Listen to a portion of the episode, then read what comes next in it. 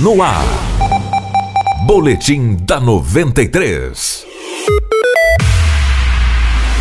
Dois servidores do INSS estão sendo alvos de mandados de busca e apreensão na manhã de hoje, em uma nova operação da Polícia Federal denominada Opus Ficta. Os mandados estão sendo cumpridos no décimo andar na sede do órgão onde os suspeitos trabalhavam e também nas casas desses servidores que são suspeitos de vazar dados sigilosos. Além disso, a Polícia Federal já investigava a corrupção e também violação de sigilo funcional praticados por servidores públicos federais. A investigação teve início em 2017, após informações dando conta da inserção de vínculos empregatícios falsos que possibilitou a concessão e também manutenção de dezenas de benefícios previdenciários, como por exemplo, aposentadoria por idade ou tempo de contribuição. A fraude consistia na inserção de vínculos laborais inexistentes com empresas que já se encontravam com as suas atividades encerradas. Esse esquema criminoso contava com a participação de dois servidores do INSS que, mesmo cientes das fraudes, concediam concediam os benefícios, além de um contador e outras três pessoas. Os envolvidos irão responder pelos crimes de estelionato contra a autarquia previdenciária e inserção de dados falsos em sistema de informações. Os prejuízos causados aos cofres públicos chegam a 3 milhões de reais. No entanto,